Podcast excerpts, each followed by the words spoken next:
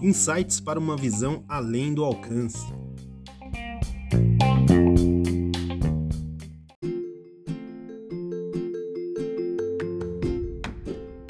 Olá pessoal, tudo bem com vocês?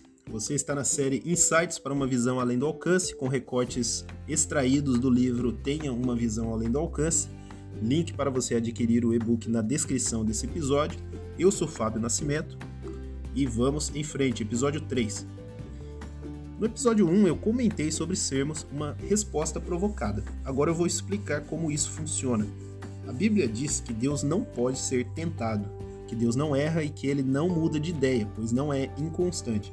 Em Lucas 6:29 Jesus diz: Se alguém lhe bater numa face, ofereça-lhe também a outra. Se alguém lhe tirar a capa, não o impeça de tirar-lhe a túnica.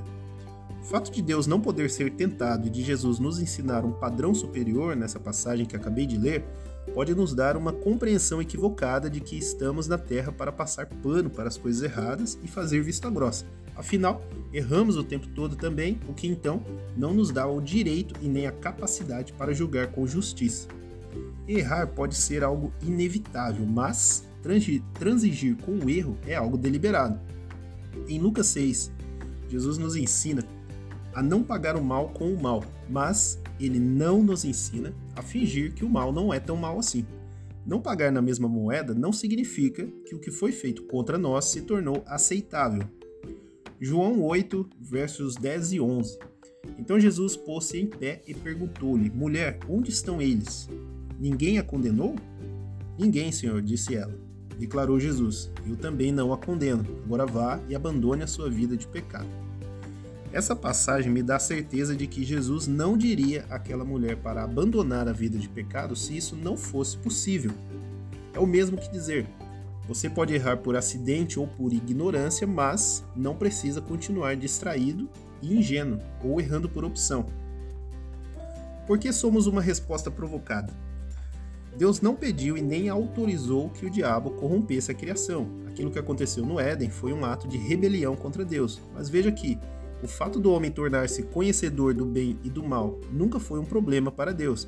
A parada nunca foi sobre o fruto, sobre a árvore ou sobre abrir os olhos. A questão tinha a ver com a semente de rebelião plantada no homem através daquele ato. Não o ato de comer o fruto, mas o ato de desobedecer. Estamos falando dos primeiros seres humanos da Terra. Não havia mídia, Facebook, literaturas, ou reportagens não haviam pessoas mais velhas, o que havia era Deus, a única voz a ser ouvida. Desobedecer nesse contexto era o mesmo que dizer avance contra o seu Criador e Pai. A provocação não colou em Deus, mas colou na obra que ele criou, e isso foi permitido, como vemos em Jó 1,12.